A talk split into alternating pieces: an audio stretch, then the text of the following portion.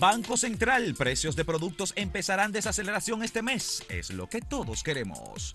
Lo de Jan Alain debe definirse. ¿Existe o no existe un impedimento de salida? La variante Delta del COVID-19 está atacando a los no vacunados, admite la OMS. Subsidios o fijar impuestos. Las alternativas que se barajan para bajar los alimentos.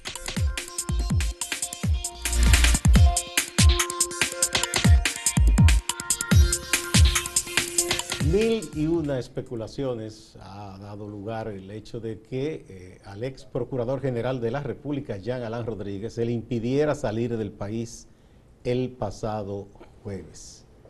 Eh, se barajaron muchas cosas, si era que era un tema de una decisión de la Dirección de Migración, si es que había algún pedido en ese sentido, una orden del Ministerio Público previa autorización de un juez, como debe ser, o si algún organismo de seguridad del Estado, de inteligencia, entendía que no era prudente que el ex procurador eh, saliera del territorio nacional. No se ha aclarado una cosa o la otra, y ahora el propio ex procurador ha dicho eh, que se va a referir en los próximos días con más detalle a su situación, pero dice que él es, que eso demuestra que contra él hay una persecución. Y su partido, el Partido de la Liberación Dominicana, ha dicho que también ha protestado y dice que eso no debe ser, que eso es una violación de derechos. Creo que a la mayor brevedad posible, Samuel, el Ministerio Público debe definir cuál es la situación del ex procurador, si en su contra pesa alguna acusación, alguna querella, si hay encaminada alguna investigación y definir esto si él puede o no puede salir de República Dominicana. Sí, mira, la peor parte de esto no es que el del ex procurador General Rodríguez no pueda salir del país, es una medida que se puede tomar en cualquier momento. El inconveniente con esto es que, según ha dicho o ha dado a entender el mismo Yanani Rodríguez, no ha sido notificado y es una de las partes que debe agotarse, uno de los procesos que debe agotarse en este caso. Si existe realmente una investigación en su contra y por ende se necesita que él se mantenga en República Dominicana, debe ser notificado.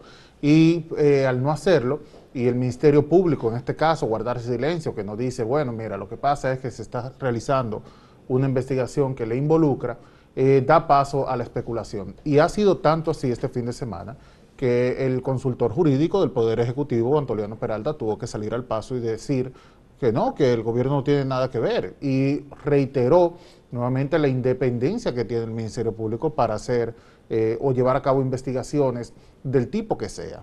Así que eh, este silencio lo único que hace es justamente eh, crear una bola de nieve alrededor de esto, que me parece que no hace falta, no es necesario. No, eso es un problema gratuito que se están generando las autoridades del público por no hablar claro sobre este tema. Claro, y se trata de una figura importante para República Dominicana, es un exfuncionario de altísimo nivel de la gestión pasada y es de interés público. Si se trata, vamos a decir que aunque no sea informado, pero podría ser. Un caso, vamos a suponer que es un caso de corrupción que se está investigando y que involucra al ex procurador. La corrupción toca directamente el bolsillo de los dominicanos, por ende es de interés público en este caso, y más si se trata de un exfuncionario. Que yo recuerde, Samuel, el único caso que yo creo que se depositaron unos documentos, eh, una de las iniciativas en ese sentido la llevó a cabo el abogado y dirigente del PRM, Guido Gómez Mazara, depositó una documentación eh, yo no sé si él eh, sometió un caso como tal, se constituyó en parte civil, pero sí depositó una documentación relativa al proceso de construcción de cárceles, sobre todo la Nueva Victoria, con el dinero que se supone, de, vino ese dinero de, de, los pagos eh, que hizo Odebrecht en base al acuerdo aquel para no ser enjuiciados sus eh, ejecutivos. Los 184 millones que era de penalidad que no, que no se han pagado todo, es, un, es en, parte. Que yo sepa, me viene a la memoria el único caso en que se sometió, se depositó una documentación. Yo no, no sé si eso todavía es una querella, si, si hay una solicitud ya formal de enjuiciamiento ni nada. Bueno, en este caso el Ministerio Público bien podría decir, es una investigación que está en curso. Ahora, debido a lo que se ha presentado este fin de semana, ya es, eh, no el fin de semana, esto fue el jueves. Jueves. Y ya debido a todo esto y todo lo que se ha dicho, pues yo creo que es más que tiempo suficiente para que el Ministerio Público aclare la situación, si se trata, de hecho, de una investigación que está llevando a cabo. Mira, eh, por la forma en que se manejó en ese cargo Jean Alain Rodríguez, mucha gente él no le cae bien, pero en derecho no es que usted me caiga bien o mal. Hay unas reglas, hay unas leyes y hay unos derechos inherentes a todo ciudadano que no se le pueden violentar. Entonces, sea que mucha gente le tenga gana, tirria, como dicen, eso es una cosa. Y otro es que si a él se le va a impedir salir, debe sustentarse en base a la ley y todo esto. No, porque eso es arbitrario, que le digo, mire, usted no puede salir. Exacto, y lo peor es que en este caso queda, eh, podría tomarse como, como, tal, y así básicamente lo expresó el Partido de la Liberación Dominicana, al que pertenece el ex procurador, que no existe una tal independencia del Ministerio Público, que es por lo que los dominicanos hemos luchado durante años que exista una independencia. Y esto podría pero ¿por qué ellos dicen eso? porque ellos suponen porque suponen que se trata de algo que político desde el palacio que se los denó eso. Claro el problema es que justamente el problema es que justamente tanto silencio es como dicen el que cayó otorga. Entonces al no aclarar la situación podría ser aprovechado. son bastante creativos los amigos del PLD no claro ellos están sacando su propia conclusión. Bueno pero a ver tienen derecho a hacerlo. Lamentablemente no existe la información necesaria para poder aclarar la situación la especulación. Exacto.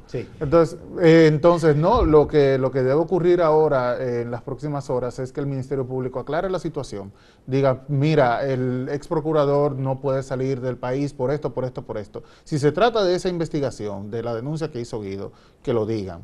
Eh, si bien sería una investigación en curso, pero por lo menos ya hay una aclaratoria de por qué ha sucedido esto. Sí, bueno, por otro lado, Samuel, la Organización Mundial de la Salud ha hecho una advertencia de que una de las nuevas cepas de la COVID-19 eh, está siendo especialmente agresiva con personas que se resisten todavía a vacunarse. Eh, los casos, incluso aquí habían dicho las autoridades que los casos más graves aquí también era de gente que no se quería vacunar o que si se puso la primera no ha querido ponerse la segunda. De manera que es importante que la gente, aquellos que todavía insisten en que no se quieren vacunar, que eso no es nada, que, eso es para inocularle un chip a la gente. que eso es una gripecita que están exagerando. Exactamente, que miren esa información oficial de un organismo científico que ha dicho que a quienes no se vacunan es que esta nueva variante, esta cepa, eh, se ensaña eh, especialmente contra estas personas y, los hace caer en estado de gravedad. Sí, lo que han dicho eh, desde la OMS es que la variante Delta está asociada a casos más graves y más rápidos. Es decir, que una persona que se infecte y que se detecta que se trata de esta cepa, no solamente podría llegar a una unidad de cuidados intensivos, sino que también lo podría hacer en el transcurso de pocos días. Cuando hablamos del COVID, todo el mundo recordará que el desarrollo de los síntomas puede hacerse de gravedad, en este caso unos 10 días después del contagio. En este caso no, en este caso lo que ha dicho la OMS es que puede tardar hasta cuatro días en agravarse una persona. lo que debe hacerse, todo el que pueda vacunarse de inmediato que se vacune, aquellos que todavía se resisten, que dejen esa actitud y se vacunen. Vamos a ir a una pausa, pero antes vamos a ver el tema planteado para que ustedes emitan su opinión. Opina en acento. ¿Se aplicará usted una tercera dosis de la vacuna contra la COVID? Esto a propósito del anuncio que se hizo aquí en República Dominicana. Sí, no o tal vez. Son las opciones. Vamos a la pausa y retornamos.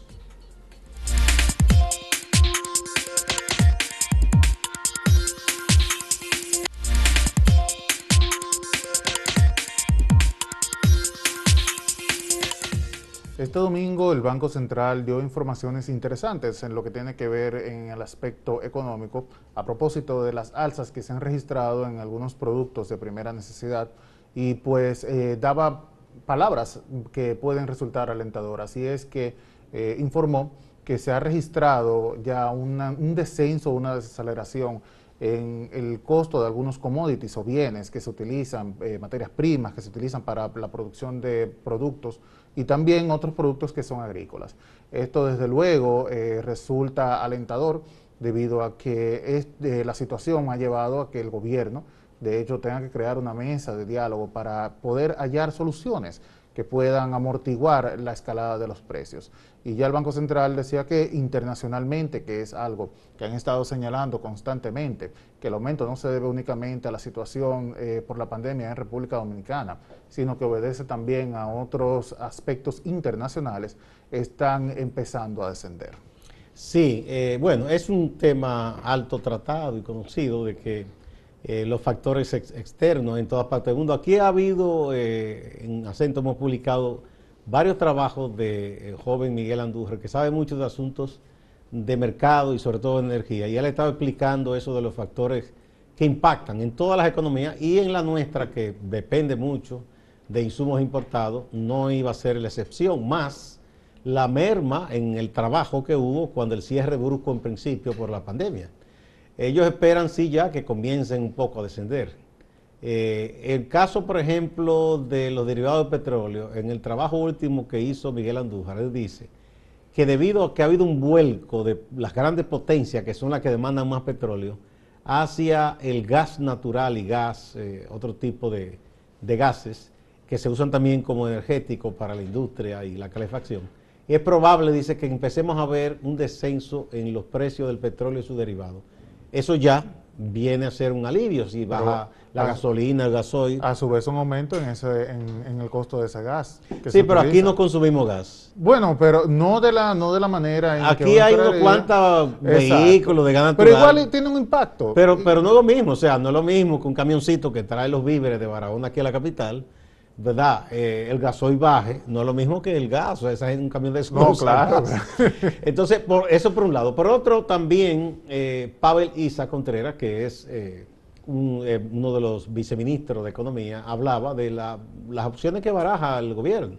Una es no tocar los impuestos, no subirlos, quizás hasta descender algunos, en el caso de los aranceles, y el subsidio que tiene que ser un subsidio en renglones determinados, porque no en general. Usted, por ejemplo, no está obligado quizá a comer jamón eh, serrano, ¿verdad? Que es una exquisitez importada. Ahora, si usted come, el dominicano come mucho arroz, pan, plátano, eh, yuca, batata, eh, come espagueti, come embutido. A esas cosas se le puede, ¿verdad?, aplicar un subsidio para que la gente le llegue un poco más barata las cosas. Y quizás hacerlo a través de cadenas del comercio minorista, que son los que operan en los barrios. Para fomentar también el movimiento económico. También, y que son los que operan en los barrios. Una gente de un barrio difícilmente haga una gran compra si vive del chiripeo eh, semanal o quincenal en un gran supermercado. Eso podría ser un alivio mientras tanto. también hay esperanza de que hay varias cosechas eh, en proceso, siembra, que hay proyecciones de que serán abundantes. Ojalá que no venga o ni una sequía repentina, ni tampoco un temporal de lluvia que dañe esas cosechas, porque eso sería otro problema también. Pero qué bueno que hay esperanza de que estas cosas comenzarán a normalizarse, porque eso le ha dado duro a la gente en medio de la pandemia, además de gente que ha pedido trabajo, que ha visto cerrar su negocito y que los precios de las comidas realmente han estado subiendo mucho. Sí, es un impacto que del cual todavía nadie se recupera, ningún país ha vuelto a la normalidad debido a la pandemia. De hecho, eh, se ha estado eh, viendo que los casos aumentan, disminuyen, dependiendo del sistema que está operando en los países y esto pues desde luego hace que la fuerza trabajadora en un momento aumente la capacidad de trabajo y en otras se, se reduzca. Eh, se supone que ya eh, a final de esta semana ¿no? debería darse el informe o, presentar las propuestas de la mesa de trabajo para eh, amortiguar los precios. Vamos a ver, vamos a ver qué. un plazo de 10 días que dieron. ¿Qué tipo de, de, acuerdo se llega y cuáles medidas? Que yo supongo que son cosas coyunturales mientras tanto, porque lo que se busca es que impacte con un alivio inmediato. Ya temas de largo plazo se, se tendrán que discutir después. Ya el presidente ha dicho incluso que en este año no se va a hablar de reforma eh, eh, tributaria, por ejemplo, reforma eh, de, impuestos, sino que eso será el año que viene. O sea que lo que ahí se acuerde será algo para, para que impacte de inmediato. Exacto, al corto plazo. Mira, a mí, a mí, con ese tema hay algo que todavía me parece que hay que buscarle alguna solución. Eh, cuando vino el cierre de la economía, del comercio, hubo muchos pequeños negocios que si no cerraron cayeron en problemas de déficit por lo siguiente. Te estoy hablando, por ejemplo, de un salón de belleza, una cafetería, una tienda de repuesto de esas que hay muchas en la zona de Santo Domingo Oeste, por ejemplo. ¿Qué pasó? Que esa gente tuvieron que suspender trabajadores. A veces suspendían cuatro o cinco trabajadores. Según nuestro código laboral, ya pasado los tres meses, me parece que es, usted ya liquida a ese trabajador y da sus prestaciones, o los reincorpora. En muchos casos eh, tienen una discusión, porque esos negocios le han dicho a sus empleados, y quizá el empleado por confianza o agradecimiento, le ha aguantado ahí y no le ha hecho una demanda, un negocio de eso. Se ha mantenido en un limbo. En un limbo, le ha dicho, yo te voy a aguantar para que tú me pagues o para que tú me reintegres. Y hubo propuestas que se hicieron de que algún acuerdo con el arbitraje del Estado para que se pagaran poco a poco las prestaciones con la promesa de que una vez que ese negocio se reactive, esa gente sea llamada de nuevo y tenga sus empleos.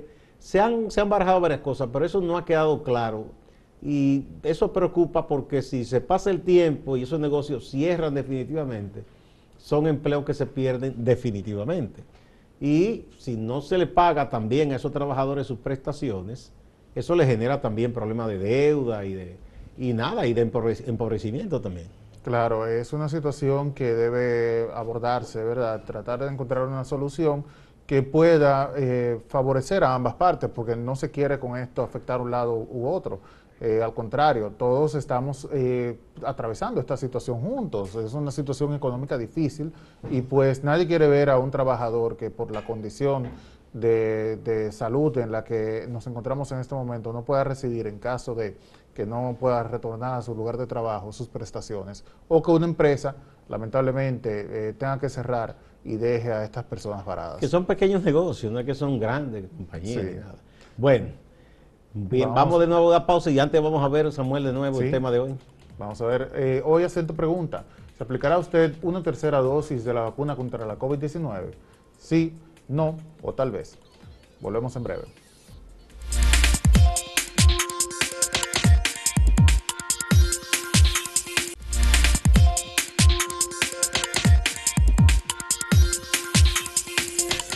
Vamos a ver cuáles son los resultados de las preguntas de este día. Mira, aquí en el portal, Samuel, aquí el 60.15% dice que sí, que se va a poner la tercera dosis de la vacuna. Luego, en segundo lugar, dice que no el 24.64%. Y en tercer lugar, un 15.23% dice que no, que no se va a poner una tercera dosis de vacuna.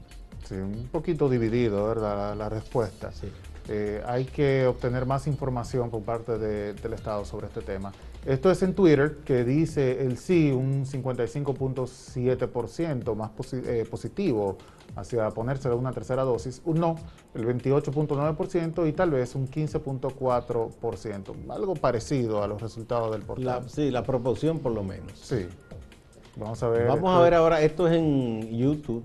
Aquí el 49% dice que sí, eh, un 40% dice que no, mira, aquí todavía es más estrecho la, distancia. Y un 11% dice que tal vez. 9.400 personas opinaron en YouTube. Una cantidad bastante alta de personas que ha opinado sobre este tema.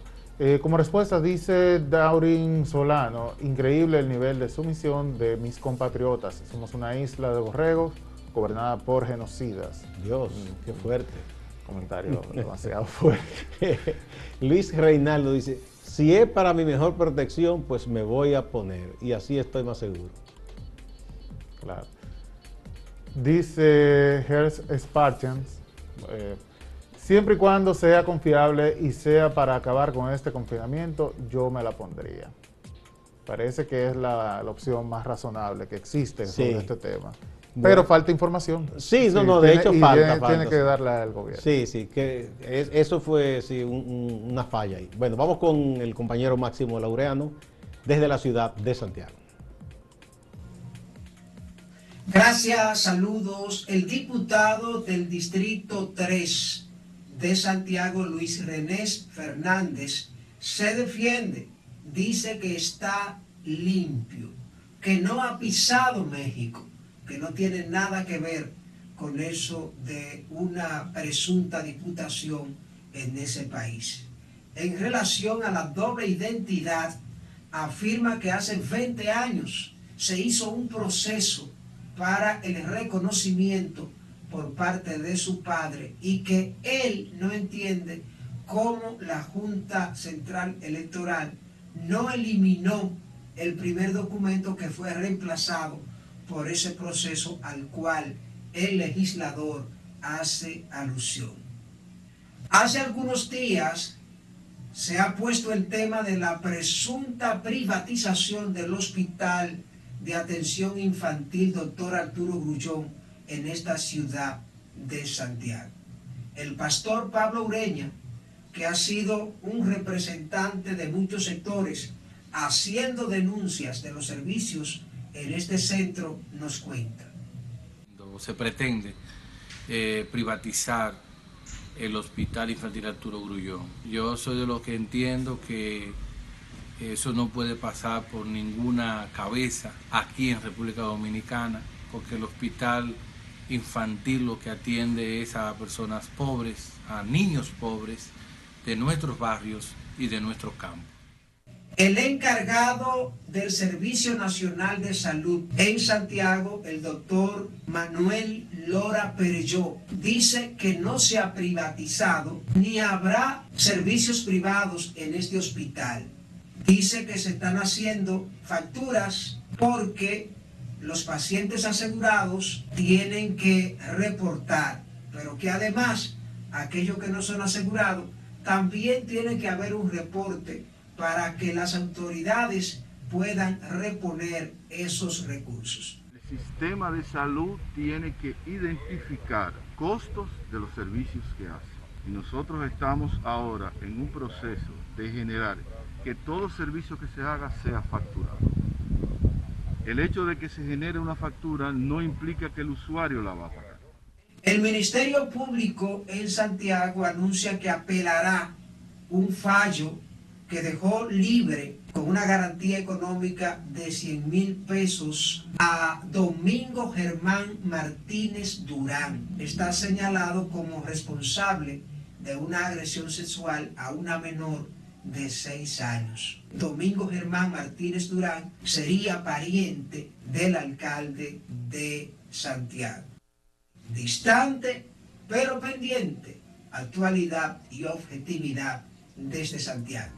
Siga con la programación de Acento TV.